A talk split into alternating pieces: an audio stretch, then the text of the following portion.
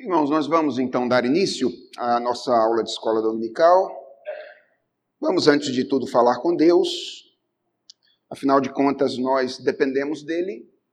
É verdade que Deus já nos concedeu várias ferramentas é, para ouvir a sua voz, não é? Ele já nos deu a Bíblia, ele já nos deu a nossa racionalidade, a nossa intelectualidade, ele já nos deu as leis da lógica, todas essas coisas foram dádivas que Deus nos concedeu para que nós pudéssemos compreender, entender a sua vontade.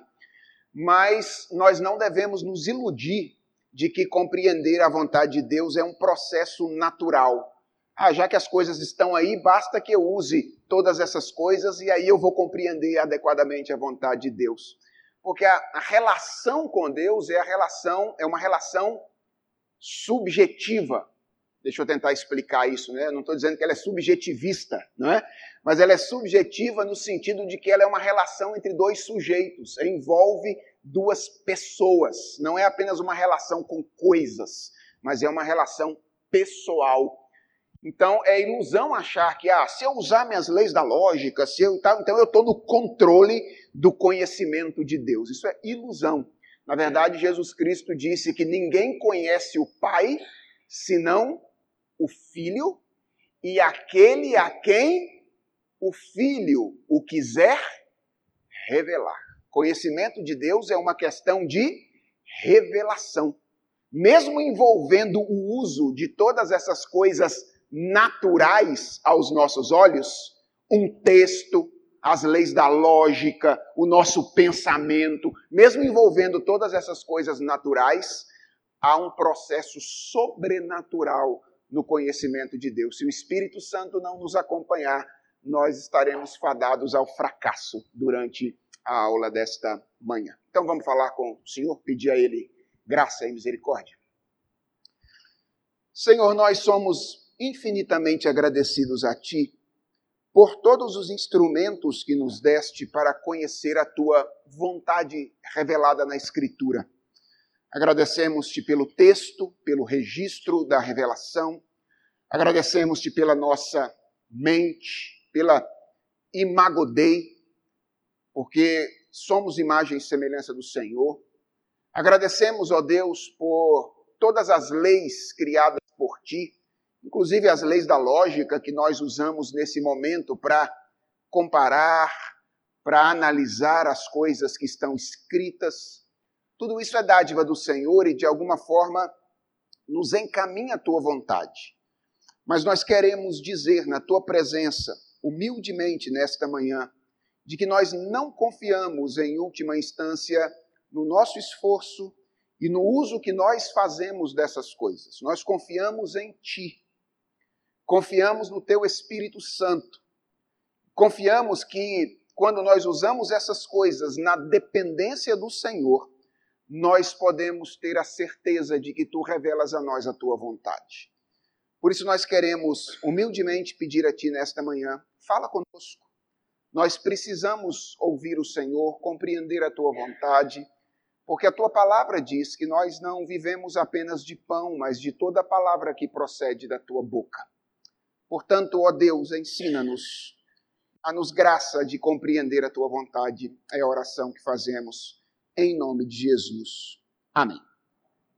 Irmãos, a nossa aula de hoje é de alguma forma uma continuação daquela aula que ministrei no dia 22 de dezembro, quando eu estive aqui pela primeira vez. Então, naquela ocasião, eu tinha acabado de publicar um texto, um texto novo, não é?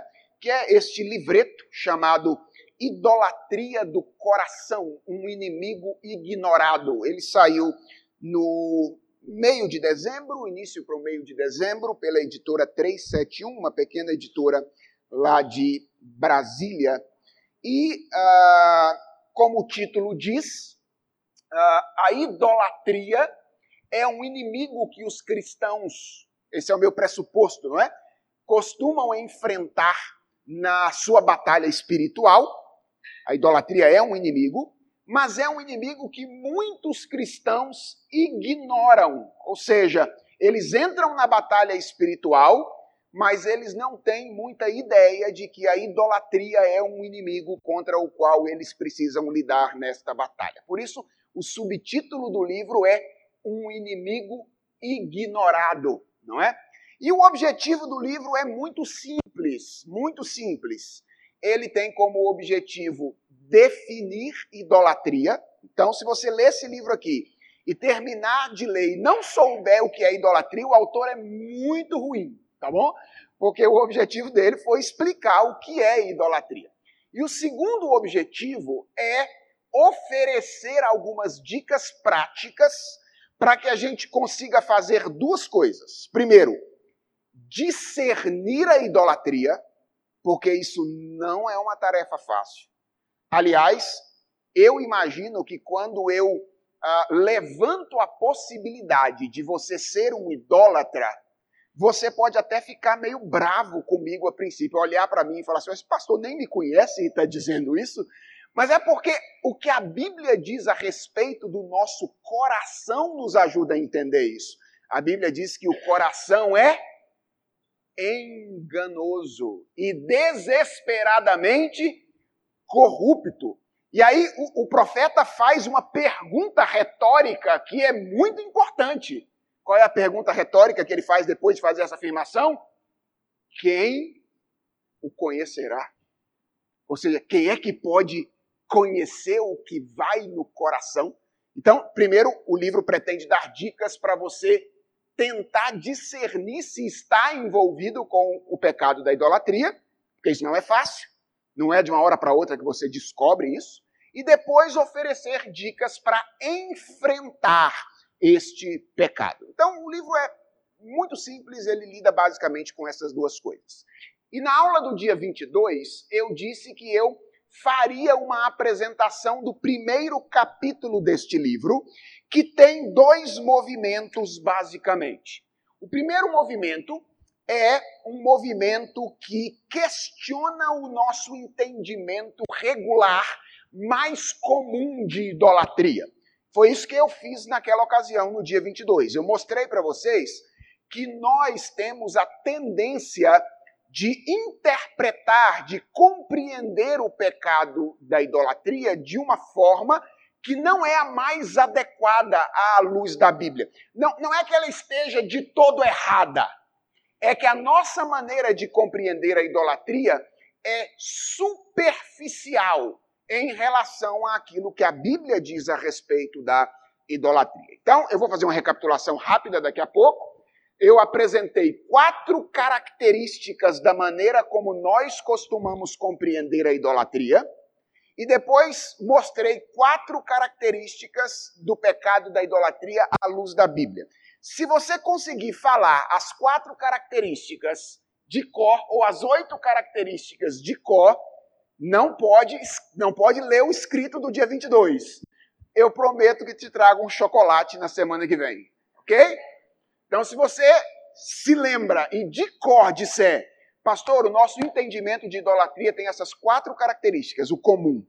E o entendimento bíblico tem essas quatro características. Então você ganha um chocolate. Daqui a pouco, tá bom? Para você pensar.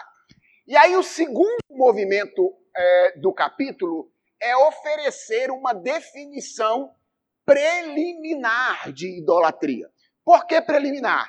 Porque definir é, na verdade, o objetivo dos três primeiros capítulos do livro. A definição é complexa. E talvez você me perguntando, mas pastor, três capítulos só para definir?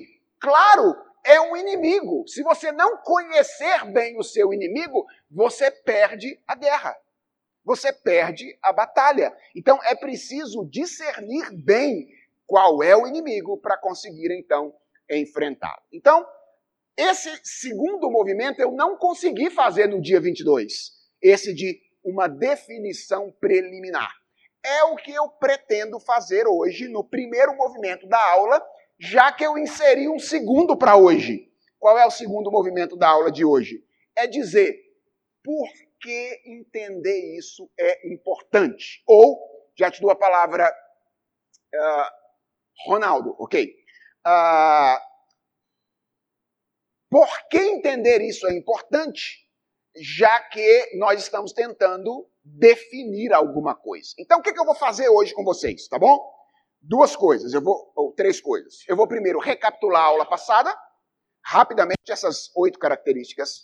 Depois eu vou oferecer uma definição preliminar de idolatria, à luz da Bíblia. E por último, eu quero responder à pergunta: por que fazer esse movimento de aprofundamento do entendimento do pecado de idolatria é importante para a nossa vida cristã? E aí eu vou usar um capítulo da Confissão de Fé de Westminster, se não me engano, o capítulo 16 da Confissão de Fé, que é o capítulo sobre as boas obras, para mostrar a vocês como é importante compreender essa noção de idolatria de maneira mais aprofundada. Pois não, Ronaldo? Excelente. Essa aula do dia 22, quem não estava aqui, pode encontrar no site da igreja ou no canal da igreja aí no YouTube, não é? Ou mesmo nas redes sociais, ela, ela foi divulgada pelo pessoal aí do, da nossa equipe de mídia, ok? Quem é que vai tentar ganhar o chocolate? Cadê? Ninguém vai tentar ganhar esse chocolate? Como?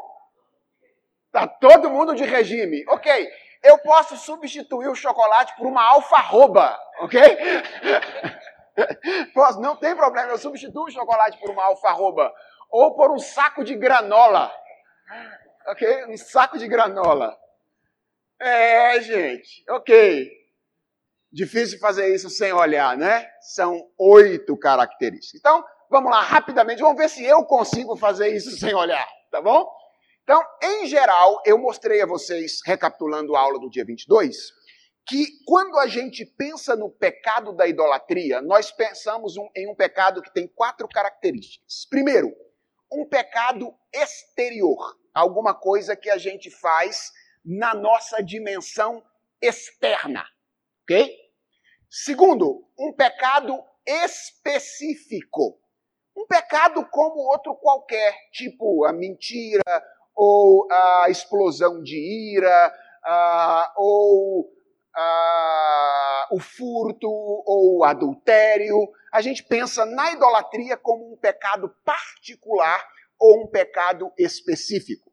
Em terceiro lugar, nós costumamos pensar na idolatria como um pecado exclusivo de um grupo particular de pessoas, ou dos pagãos, ou no caso do cristianismo, dos católicos romanos. Então, um pecado externo, um pecado específico, um pecado exclusivo e um pecado relacionado apenas à dimensão da adoração pública ou particular. Ou seja, um pecado que a gente comete em reuniões na companhia de outras pessoas, ou quando nós estamos expressando a nossa devoção particular a Deus ou a um ídolo, né? Então, uh, ele seria um pecado cometido nos templos e nas salas de oração. Então, essa é a maneira como a gente compreende a idolatria de maneira geral. Algo que a gente faz externamente, algo que é pontual, específico, particular, algo que é muito comum a um, é, ou é, é típico de um grupo particular de pessoas e algo que está relacionado exclusivamente ao templo e às salas de adoração. E trabalhando com um texto de Ezequiel, se eu não me engano, Ezequiel capítulo 14, naquela ocasião eu mostrei a vocês que a Bíblia, ela tem uma visão bem diferente de idolatria. Na verdade, para a Bíblia, embora a idolatria possa se externalizar, ela é fundamentalmente um pecado interior. Ou seja, ele não é um pecado que acontece, que é quebrado, ele não é um, um, uma quebra de mandamento que se dá na nossa dimensão externa apenas. A Bíblia fala que os líderes religiosos de Israel haviam levantado ídolos no seu coração. Então ele é um pecado, ou ela é um pecado primariamente interior. Segundo, ela é um pecado, segundo a Bíblia, radical. E eu disse que eu estou usando essa palavra radical no sentido etimológico. Ela é um pecado de raiz. ela é um pecado que gera, na verdade, outros pecados. Todos os outros descendem do pecado da idolatria. Não é à toa que o primeiro mandamento dentre os dez é: não terás outros deuses diante de mim. É porque toda a quebra dos outros nove posteriores está relacionada à quebra do primeiro. Ok? Então, não terás outros deuses diante de mim é o primeiro mandamento. Porque a idolatria não é um pecado específico. Na verdade, eu quero mostrar para vocês na aula de hoje que a idolatria é o pecado por excelência. Quando você pensa no primeiro pecado, o pecado de Adão e Eva, você vai perceber que a idolatria já estava dando pela primeira vez as suas caras naquela ocasião. Eu espero que a gente consiga ver isso hoje. Em terceiro lugar, a Bíblia diz que a idolatria é um pecado universal, ou seja, ela não é um pecado de um grupo particular específico de pessoas. Na verdade, a idolatria é um pecado cometido por todas as pessoas, simplesmente porque todos pecaram. E o que o pecado fez foi exatamente redirecionar a nossa adoração básica ou a nossa adoração fundamental. Então, ao contrário do que a gente pensa, idolatria não é um pecado dos outros, é um pecado nosso. A quem mesmo foi dado os dez mandamentos? Ao povo que se relacionava com Deus.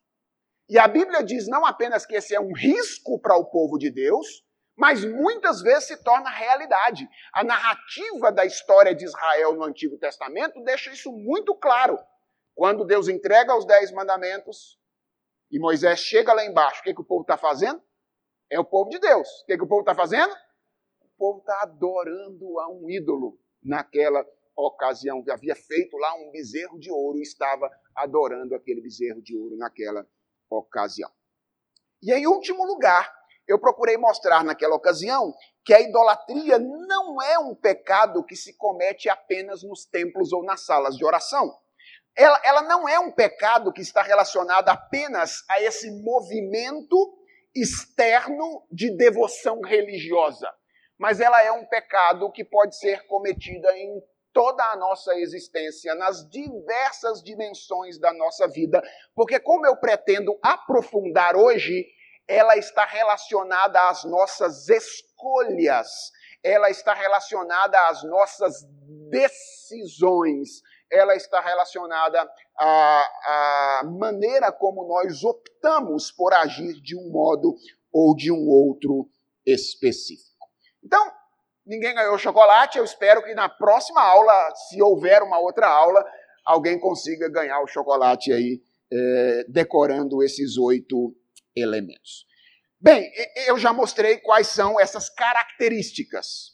Mas, embora a gente já saiba que a gente tem uma visão superficial de idolatria, nós ainda não paramos para responder, afinal de contas, o que é idolatria?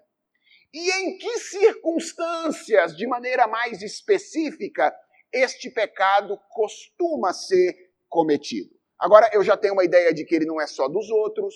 Agora eu tenho uma ideia de que ele não é cometido só dentro do culto, ele pode ser cometido na minha vida toda. Mas a pergunta é: o que é o pecado da idolatria? E em que circunstâncias nós podemos cometê-lo? Então, para a gente lidar com isso, eu convido vocês a abrirem as suas Bíblias em Romanos capítulo 1, ok? Então vamos abrir as nossas Bíblias em Romanos capítulo 1. Romanos capítulo 1. E eu vou ler com vocês aqui toda a passagem do verso 18 até o verso de número 32. Eu vou ler a passagem não porque vou trabalhar com ela por completo, porque o que me interessa na passagem é um dado muito pontual, mas porque a leitura da passagem pode ilustrar coisas que eu acabei de dizer aqui agora. Por exemplo, você vai perceber como é que Paulo deixa claro aqui em Romanos 1 a natureza radical da idolatria. O que é a natureza radical da idolatria mesmo?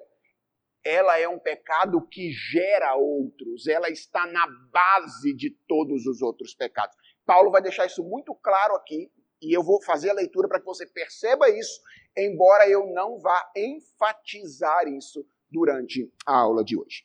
Para que vocês participem, nós vamos ler alternadamente do verso de número 18 até o verso de número 32. Para que vocês participem mais ativamente, né? Vocês já estão participando enquanto ouvintes, mas para que vocês participem mais ativamente. Leiamos alternadamente então. A ira de Deus se revela do céu contra toda impiedade e perversão dos homens que detêm a verdade pela injustiça.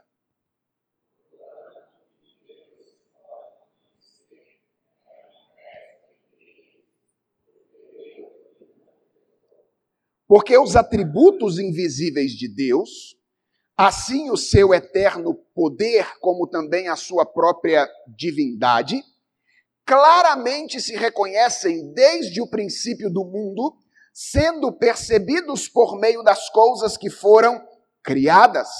Tais homens são, por isso, indesculpáveis.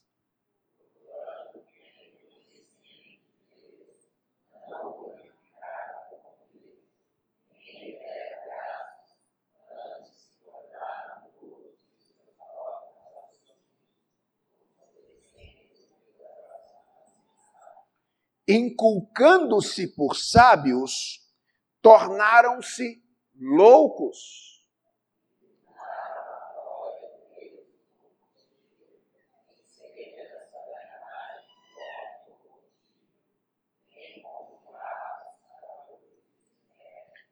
Por isso, Deus entregou tais homens à imundícia pelas concupiscências de seu próprio coração para desonrarem o seu corpo entre si.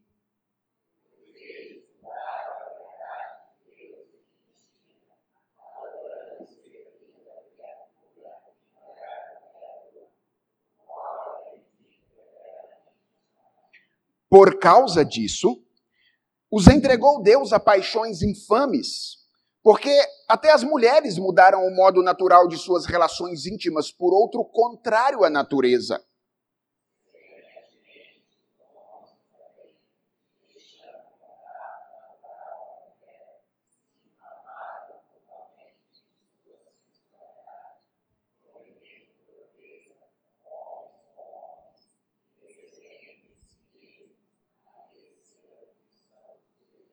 E por haverem desprezado o conhecimento de Deus, o próprio Deus os entregou a uma disposição mental reprovável para praticarem coisas inconvenientes.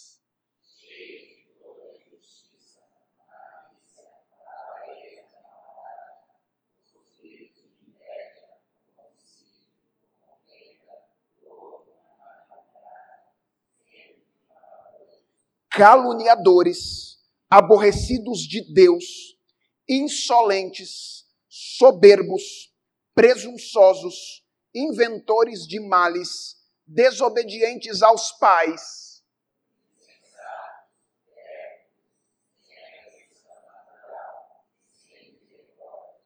Ora, conhecendo eles a sentença de Deus, de que são passíveis de morte os que tais coisas praticam, não somente as fazem, mas também aprovam os que assim procedem. Como é que nós poderíamos definir idolatria à luz de Romanos capítulo 1? Especificamente a partir de um, um versículo que vocês leram, que é o verso de número 23.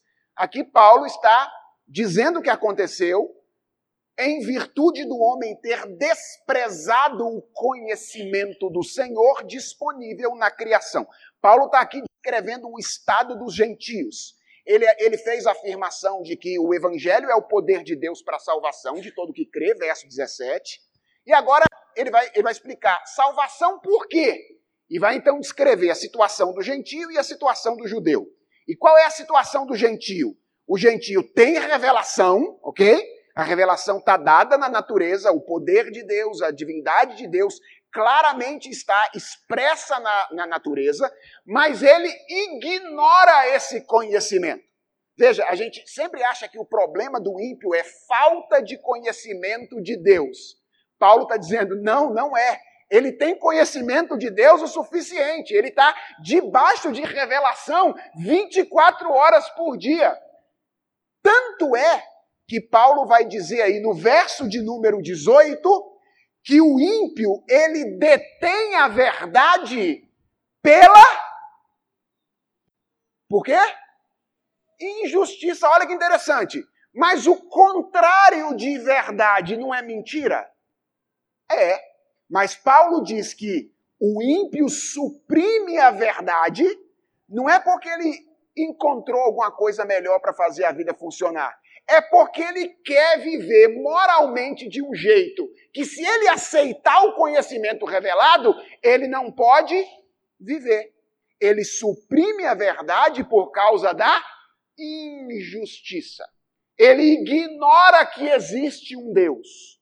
E quando ele ignora que existe um Deus, ele então fica sem nenhum? O que, que Paulo diz?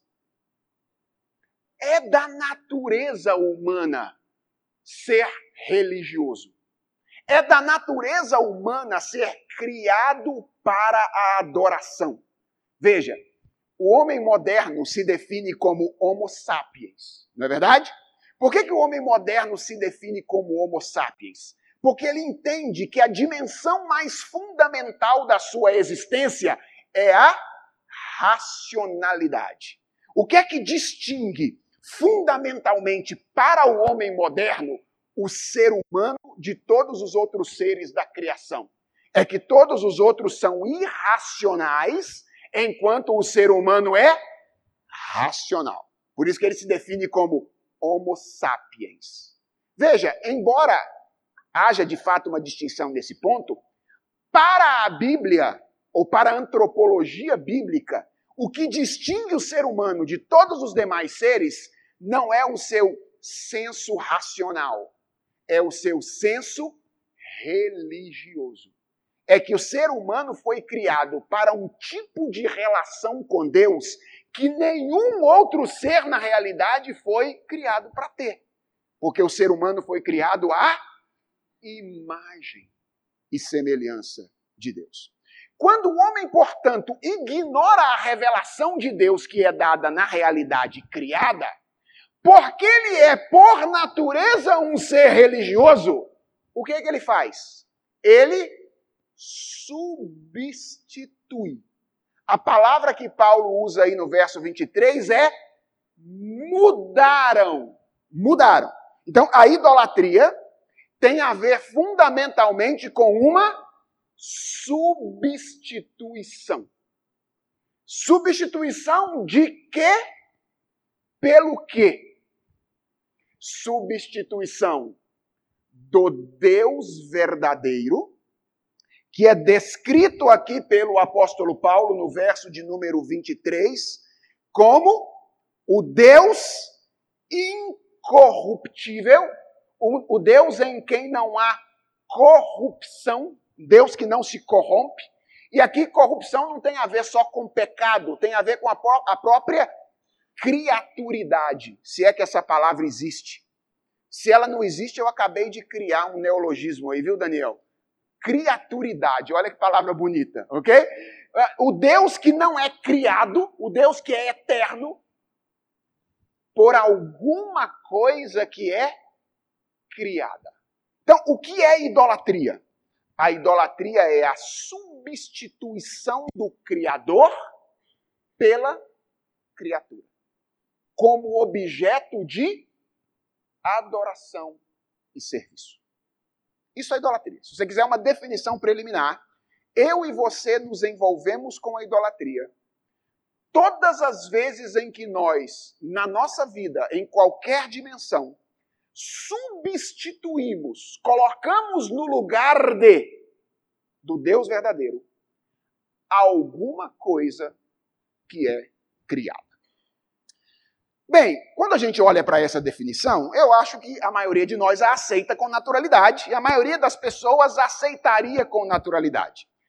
Mas, por causa da nossa tendência reducionista, de ver o pecado da idolatria de forma reducionista, quando a gente pensa nessa definição, a gente sempre volta para a diminuição do pecado que a gente costuma fazer. E a gente diz assim: é verdade por exemplo, eu conheço muitas pessoas que substituem Deus na adoração. Por exemplo, eu conheço uma pessoa que tem um colarzinho, assim, sabe? Ela anda com uma correntinha e ela, ela tem um negócio ali, uma, uma cruzinha, um crucifixo. E, e ao invés de orar para Deus, parece que ela está orando para aquele crucifixo. Ou eu conheço uma pessoa que tem uma estátua de madeira.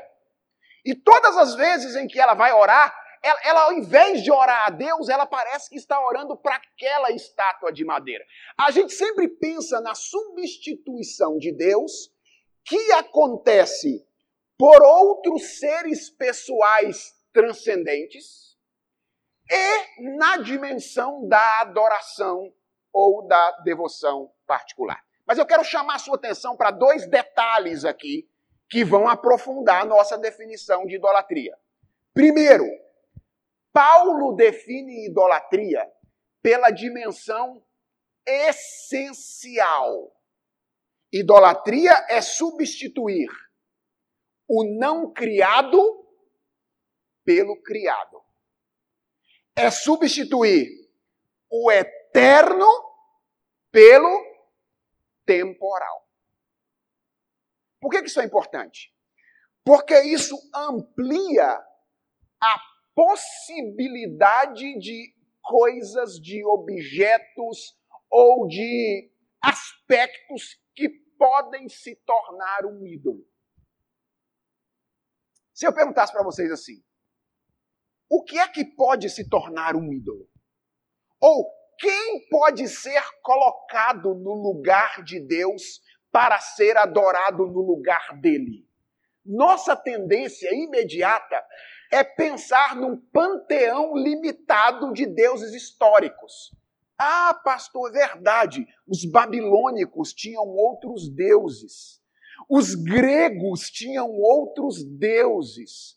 Ah, os romanos tinham outros deuses. A gente pensa num panteão limitado de deuses pessoais transcendentes.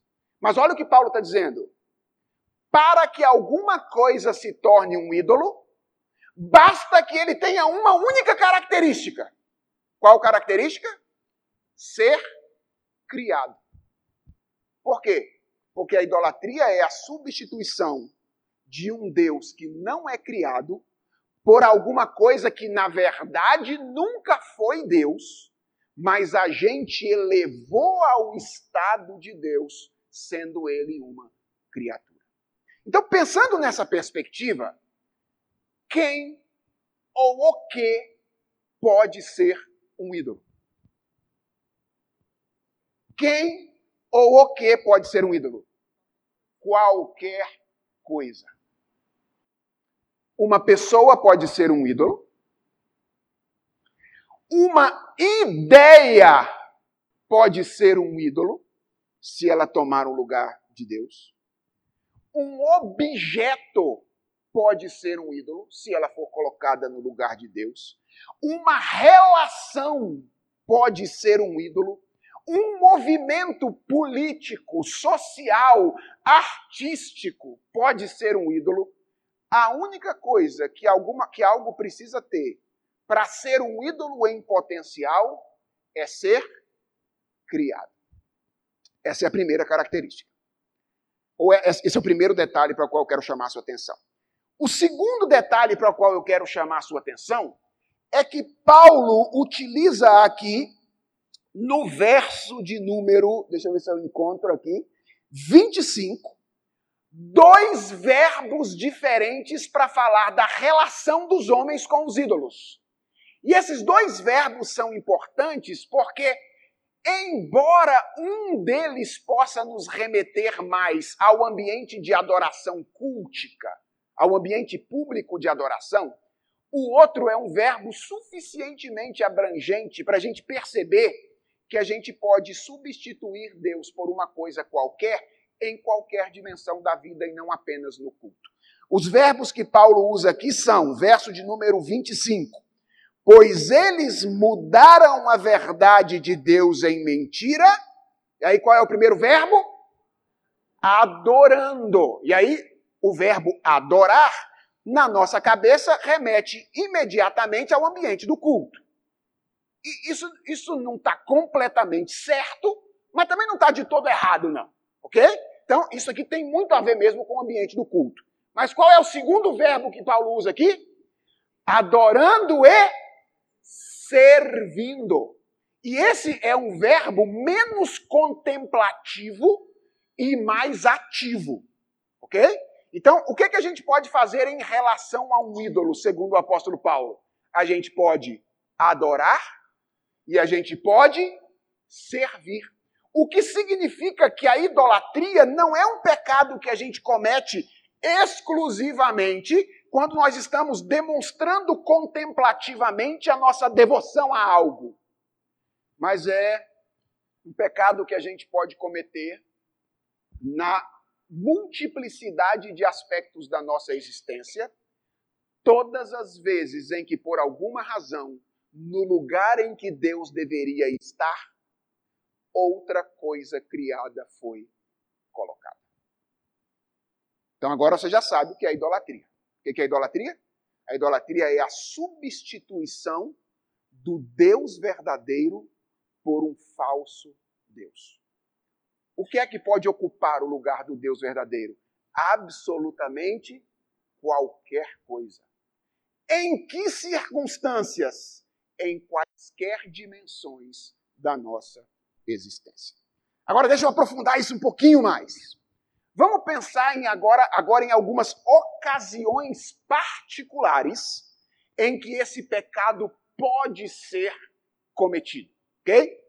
E aí eu vou apontar aqui basicamente três diferentes circunstâncias nas quais comumente acontece a substituição de Deus por um falso Deus. E isso é importante para você saber quando é que você pode estar sendo assediado pelo pecado da idolatria.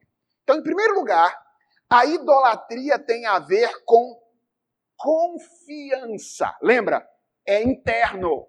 Não é alguma coisa primariamente externa.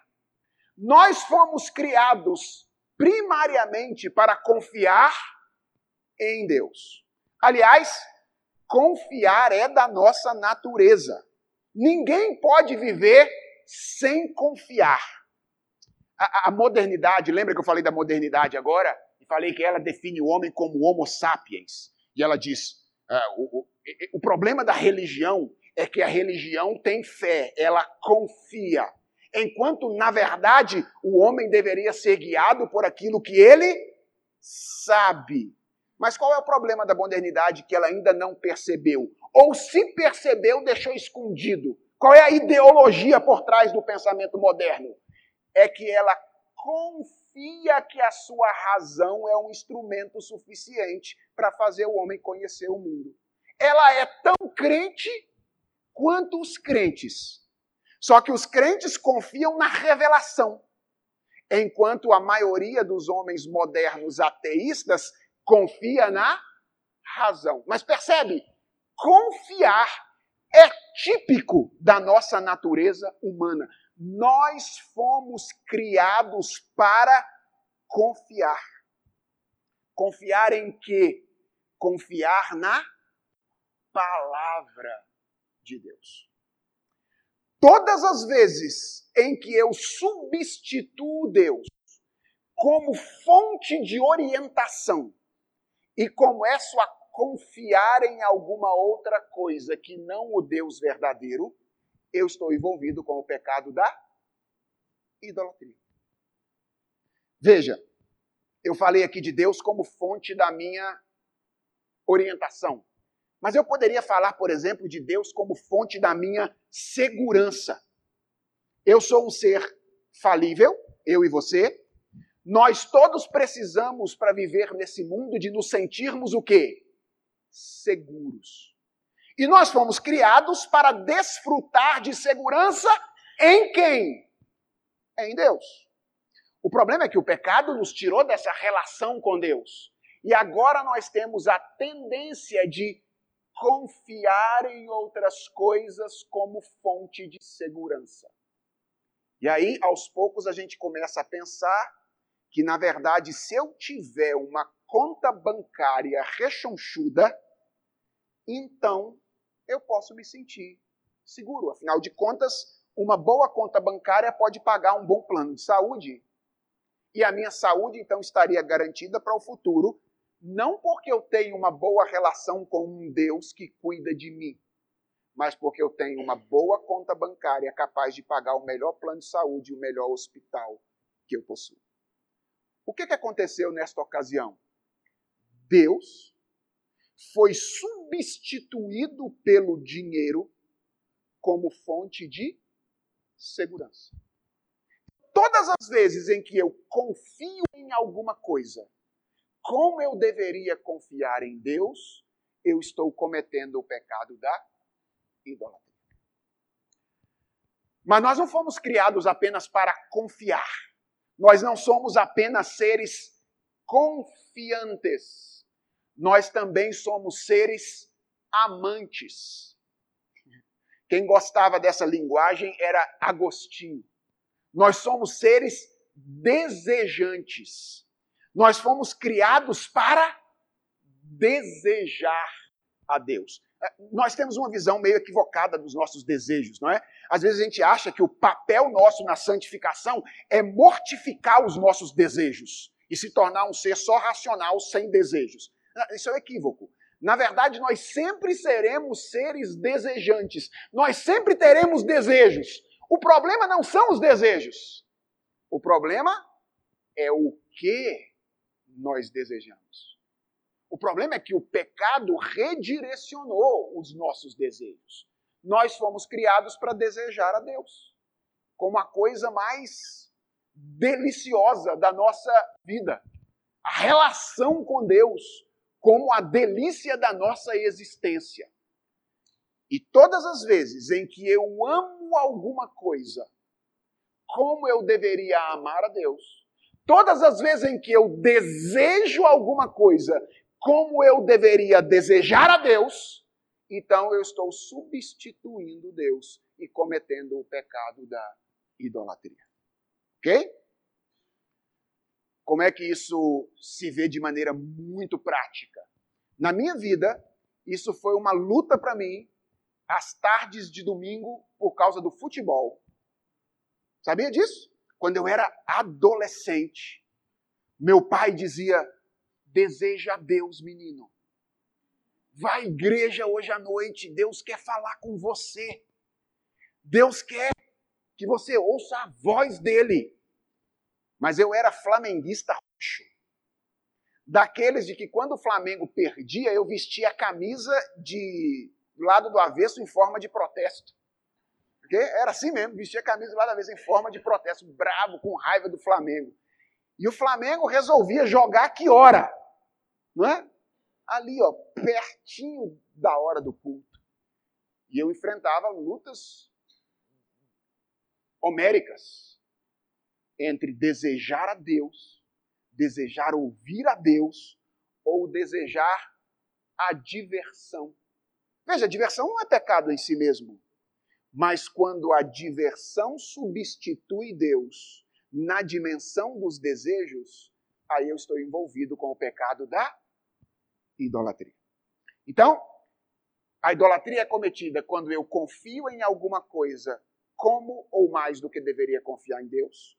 A idolatria é cometida quando eu amo, eu desejo alguma coisa como ou mais do que eu deveria desejar a Deus.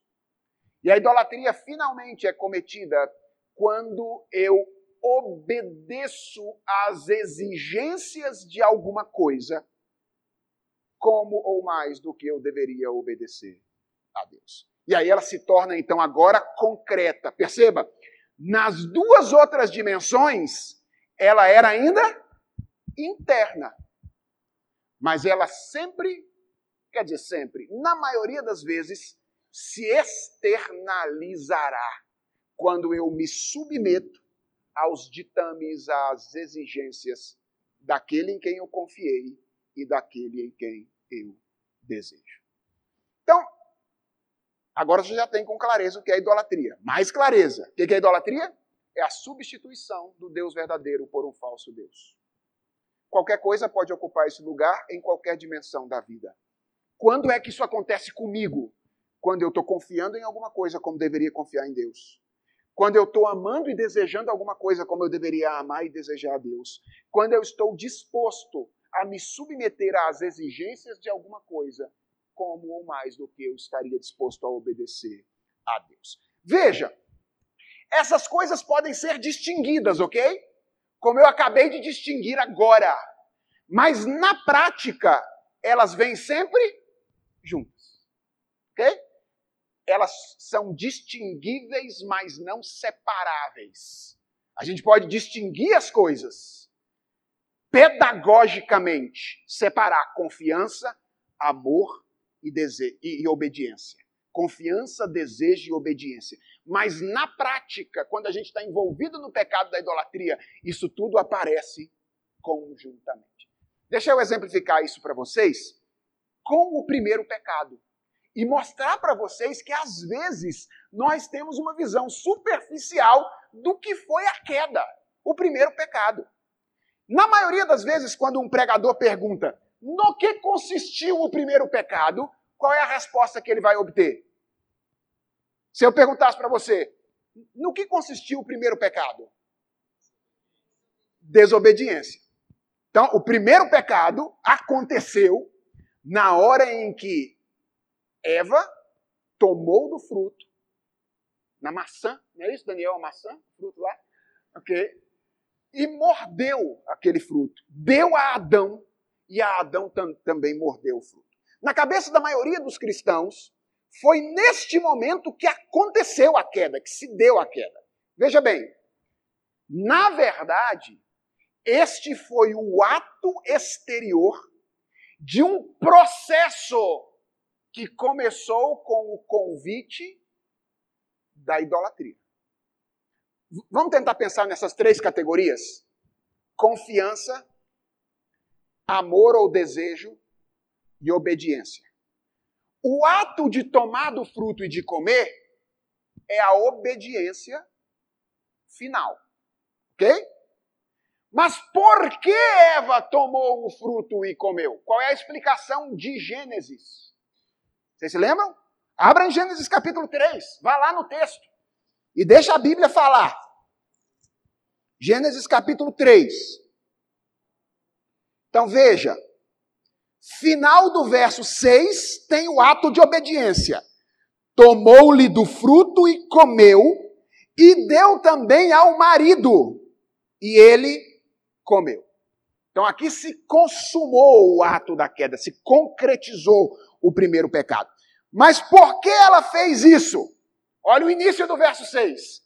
Vendo a mulher que a árvore era boa para se comer, agradável aos olhos e árvore desejável para dar entendimento.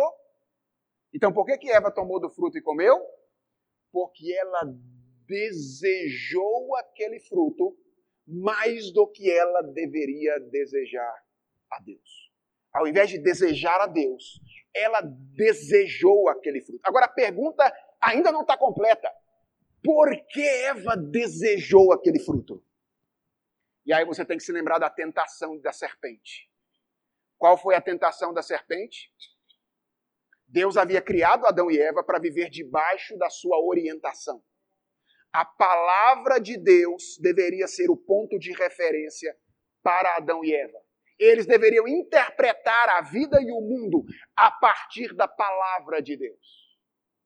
Qual foi a proposta que Satanás fez? É certo que não morrereis. Deus proibiu vocês de comer dessa árvore porque ele sabe que o dia em que dele comeres se vos abrirão os olhos. E como ele, vocês serão conhecedores do bem e do mal. Por que, que Eva desejou o fruto? Porque ela confiou na serpente. Ela confiou que aquilo que ela precisava, que era a orientação, poderia, poderia vir de uma outra fonte que não a fonte correta, que era o Deus verdadeiro. Confiança, desejo e obediência. O que foi o primeiro pecado?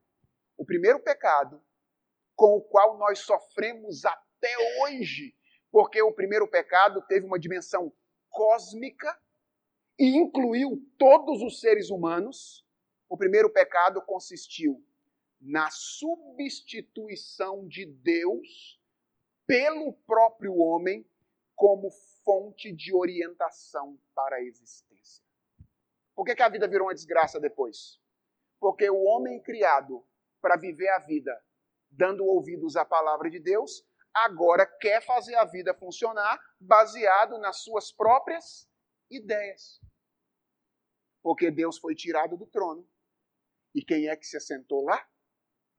Quem é que se assentou lá? Cada um de nós. E aqui nós já temos mais um insight.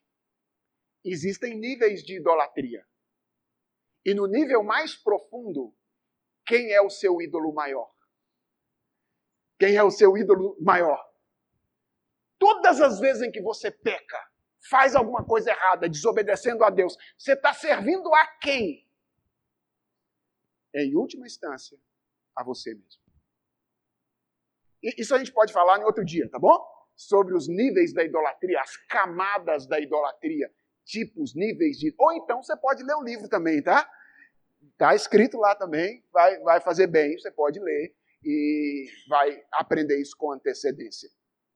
Mas o meu ponto hoje é que você aprofunde o seu entendimento. Não ache que idolatria é, ah, é um pecado assim como os outros quaisquer, que uma pessoa pode costuma cometer em outras religiões. Não. Idolatria é todas as vezes em que na nossa vida, quando a gente está tomando uma decisão, quando a gente está fazendo uma escolha, quando a gente está falando com alguém, quando a gente está se relacionando com outra pessoa, todas as vezes em que no meio dessas relações houve uma substituição de Deus por alguma outra coisa qualquer. Todas as vezes em que, quando eu fui tomar uma decisão, eu confiei em alguma coisa mais do que confiei a Deus, eu estava sendo tomado pela idolatria. Todas as vezes em que no meu coração eu estou desejando mais alguma coisa do que a Deus, eu estou envolvido com a idolatria. Todas as vezes em que eu estou disposto a me submeter às exigências de alguma coisa mais do que às exigências de Deus, eu estou tomado pela idolatria.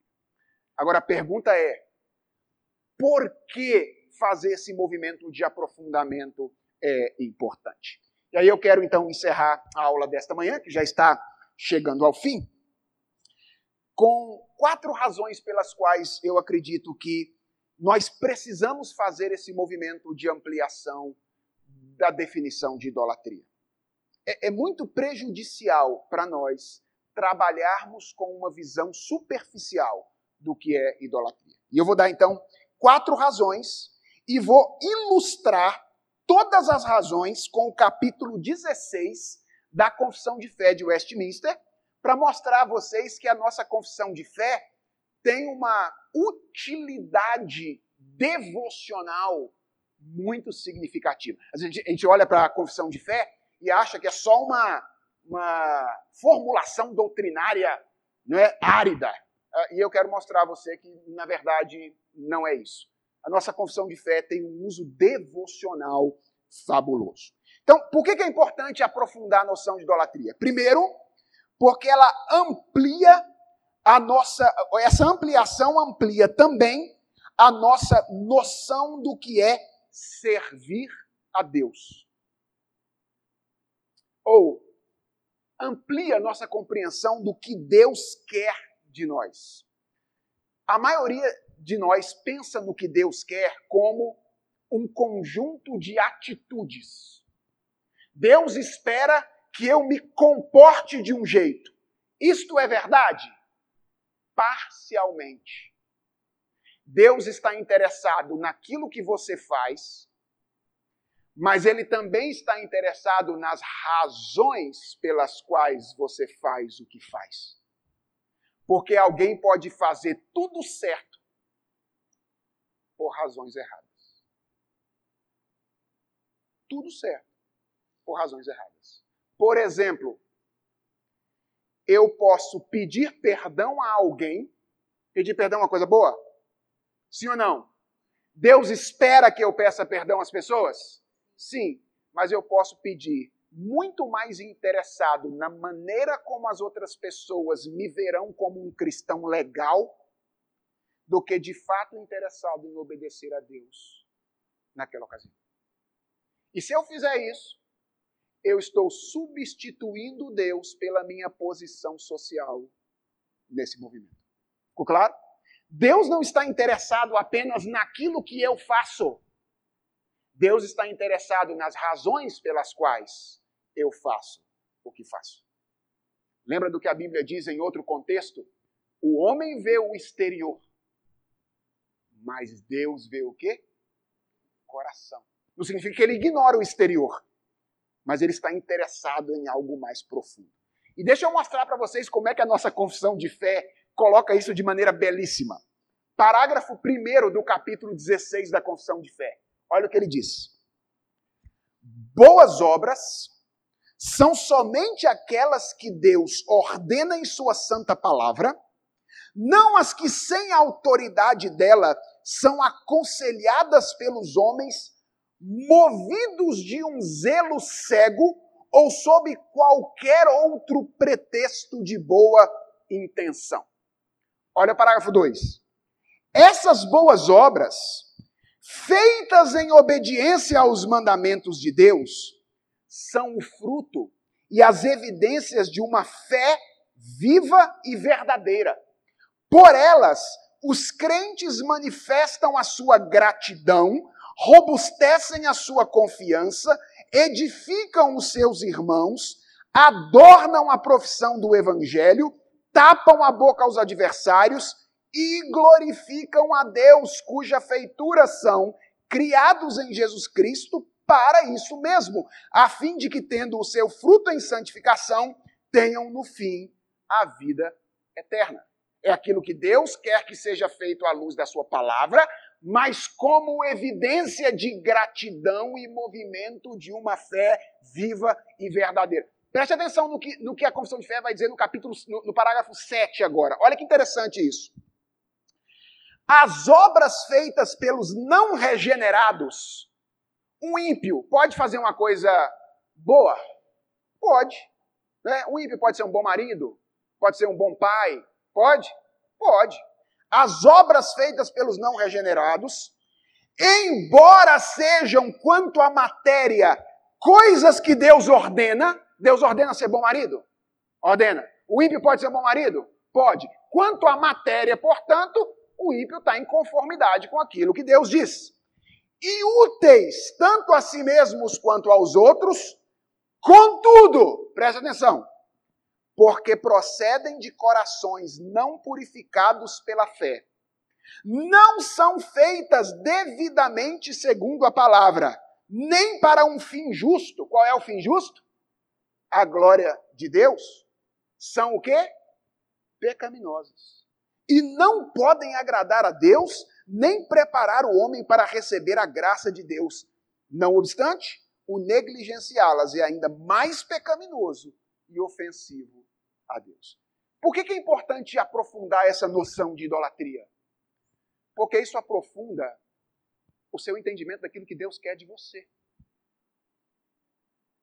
Não é só assim uma questão de comportamento. Ah, eu estou fazendo tudo isso aqui certinho. Não, não. Você pode fazer tudo certinho por fora e está tudo errado por dentro. Essa, aliás, foi a crítica feita por Jesus Cristo aos fariseus. Jesus Cristo chamou os fariseus de sepulcro caiado. O que é sepulcro caiado? Sepultura em dia 2 de novembro. Ok? Túmulo dia 2 de novembro. Por fora é o quê? Enceradinho, toda florida, bonitinha. Mas você olha por dentro, o que, que tem dentro? Podridão. Por quê? Porque os atos externos não estão sendo feitos em obediência ao Deus verdadeiro, mas estão sendo feitos por alguma motivação idólatra contrária à revelação divina. Então, aprofunda a nossa noção daquilo que Deus quer de nós. A coisa fica mais complicada, não fica? Fica mais complicada. É mais fácil cair no legalismo, não é?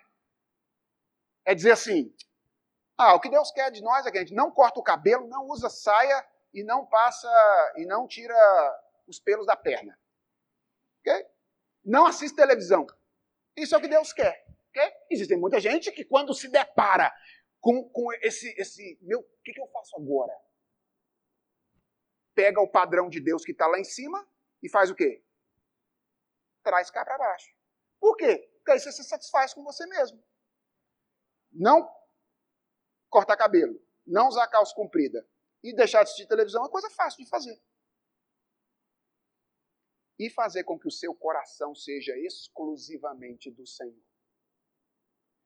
Você pode fazer isso?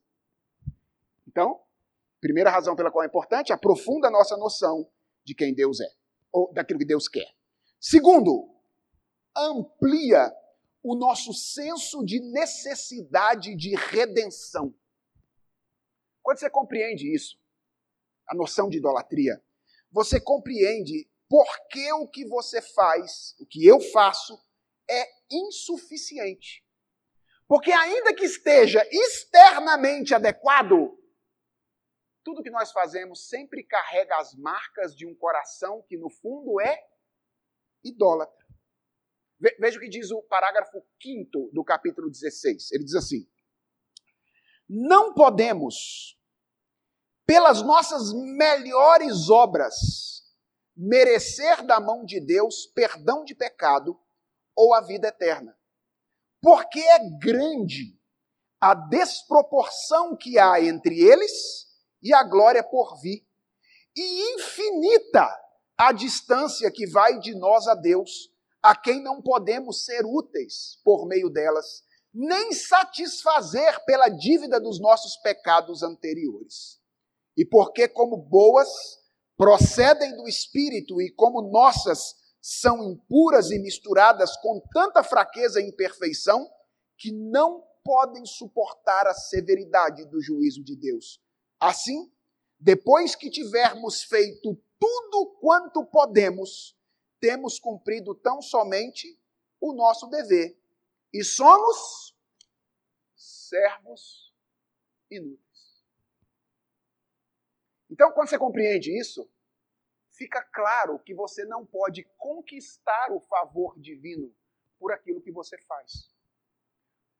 Por melhor que seja a sua vida exterior. Por quê? Porque o problema não é apenas a nossa vida externa.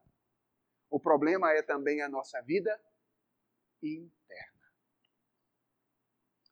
Terceiro, além de ampliar a noção daquilo que Deus quer, além de ampliar o nosso entendimento do porquê nós não podemos alcançar o favor divino, uma correta compreensão da idolatria amplia o nosso entendimento da graça de Deus. Aprofunda o nosso entendimento da graça.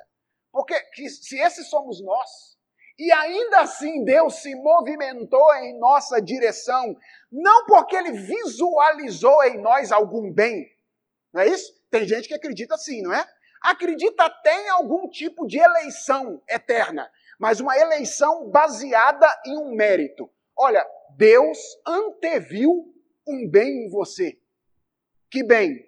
O bem de que você haveria de crer. Ok?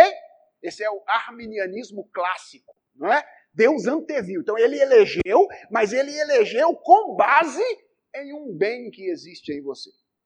Veja o que diz o parágrafo sexto do capítulo 16. Diz assim: Não obstante o que havemos dito, sendo aceitas por meio de Cristo as pessoas dos crentes, também, atenção, são aceitas nele as obras deles. Não como se fossem nesta vida inteiramente puras e irrepreensíveis à vista de Deus, mas porque Deus, considerando-as em seu filho, é servido aceitar e recompensar aquilo que é sincero, embora seja acompanhado de muitas fraquezas e imperfeições. Por que, que Deus nos aceita? Aceita as nossas obras, aceita o nosso culto, aceita a nossa obediência. É porque a gente faz o melhor? Não. É porque nós estamos em Cristo. E quando ele recebe alguma coisa de nós, ele recebe como se ele estivesse recebendo de quem? Do seu filho. Oração do início de culto. Tá muito certa não, tá, gente? Senhor, recebe o que nós vamos fazer isso aqui. É imperfeito, mas nós fazemos de todo o coração. Sabe o que vale um coração todo sincero, todo pecador diante de Deus? Vale o quê? Pode mover o favor divino? Claro que não. Por que Deus aceitou o culto da Igreja Presbiteriana de Santo Amaro hoje de manhã? É porque a gente prestou com toda a nossa força? É porque a gente foi sincero? É porque o violonista era bom?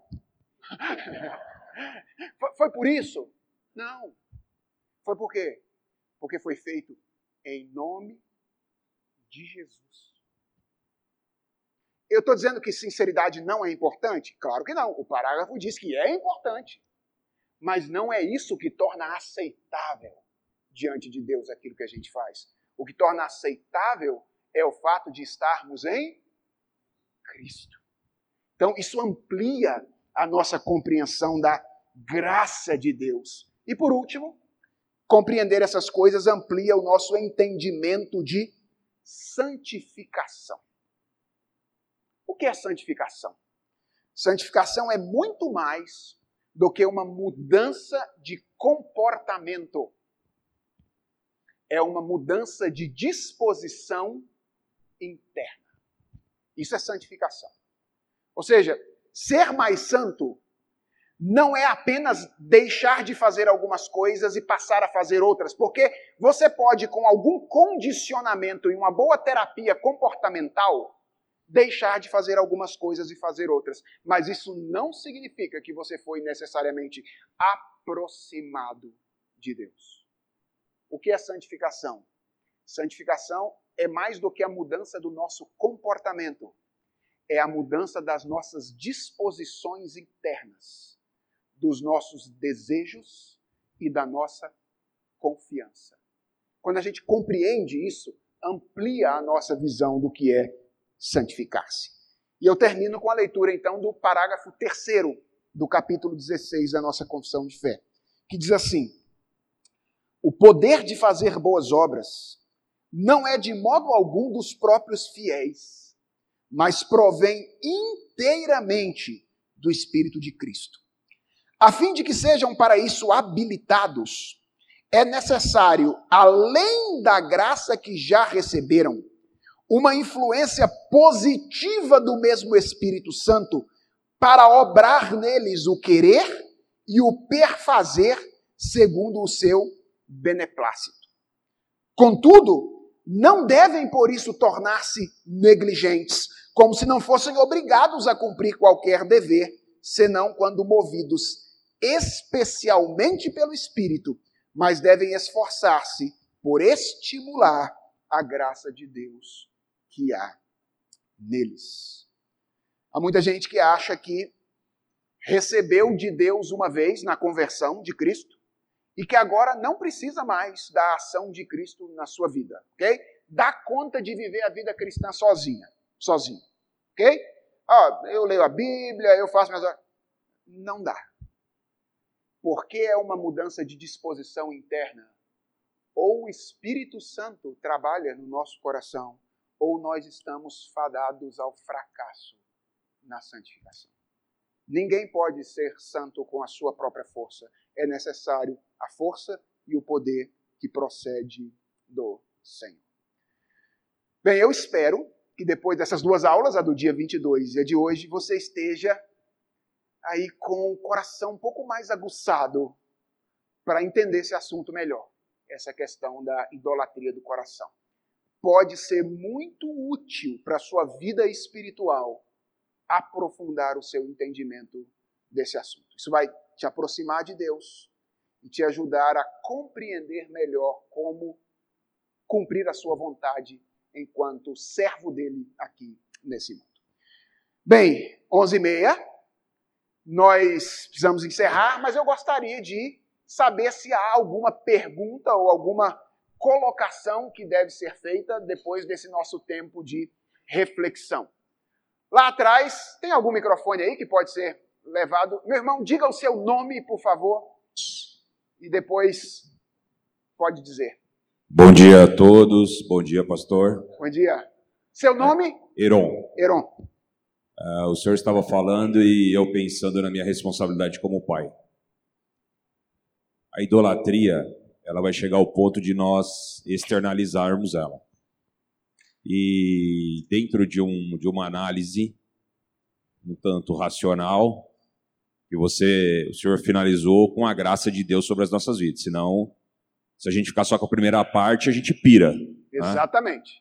Né? Então, mas dentro de uma análise racional, uh, todas as nossas idolatrias externalizadas, nós estamos transferindo para os nossos filhos, ensinando eles também. E isso é um, eu vejo como um, um alerta, uma mudança de rumo em diversas coisas da nossa vida. Então, seja o carro, a viagem, o aumento de salário, o novo cargo, tudo aquilo que a gente deseja muito e traz para dentro da nossa casa, eu entendo que nós estamos ensinando uma idolatria para os nossos filhos. Sim. Obrigado. É. O que eu diria, Aaron, é que ah, aprofundar a noção de idolatria é aprofundar a noção de religião. A nossa religião é vivida 24 horas por dia. Às vezes a gente tem a ideia de que eu vou lá viver minha religião lá na igreja domingo de manhã ou domingo à noite. Nossa religião ela sai pelos nossos poros 24 horas por dia. E porque nós fomos criados para essa relação com Deus, tudo que nós fazemos é uma expressão daquilo ou daquele a quem nós servimos. Em outras palavras, você está completo de razão. A nossa educação, a educação que nós transmitimos aos nossos filhos, é fundamentalmente dirigida pelo quê? pelo Deus a quem adoramos. Se adorarmos a Deus, e Deus for a razão de ser da nossa existência, isso vai ficar patente na educação que nós oferecemos aos nossos filhos. Se eu colocar intermediários, substituir Deus na minha vida, isso vai ficar patente na maneira como eu educo os meus filhos. Daí, permita-me a recomendação de um outro livro, que foi, na verdade, o meu primeiro, escrito pela editora Fiel. Há um texto bem pequenininho chamado Você Educa de acordo com o que adora. E eu trabalho exatamente com essa relação entre educação e religião nesse pequenino texto. Eu sugiro que você dê uma olhada nele. Mas fico feliz com a aplicação da aula feita por você. É isso mesmo. A nossa pedagogia em casa é uma expressão da nossa adoração ou da nossa idolatria. E veja, nem sempre isso é preto no branco, tá? Assim, ah, eu sou um idólatra ou um adorador. Na verdade, nós somos pessoas em constante transformação.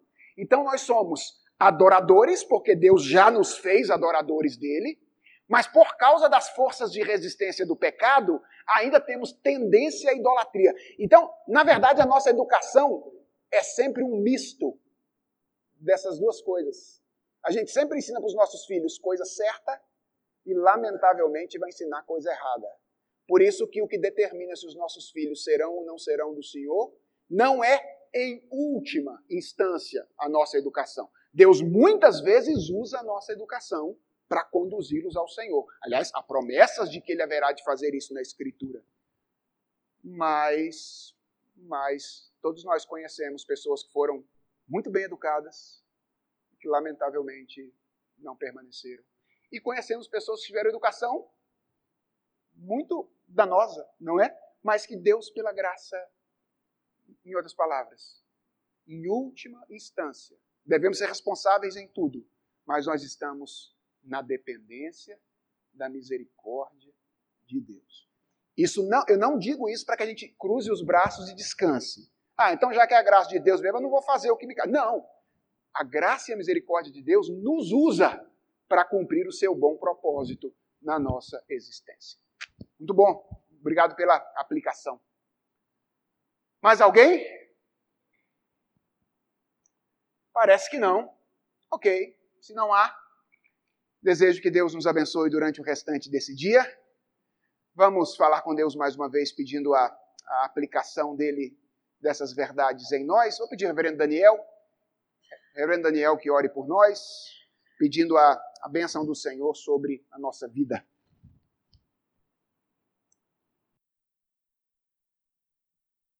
Senhor Deus, use, ajuda-nos a entender essas palavras para que nos tornemos cada vez mais conscientes de quem somos e do que o Senhor espera de nós. Obrigado pela vida do pastor Felipe e continue usando-o para nos instruir e para nos fazer a chegar a Ti. Abençoa-nos nesse dia e prepara-nos também para o culto à noite. Oramos em nome de Jesus. Amém.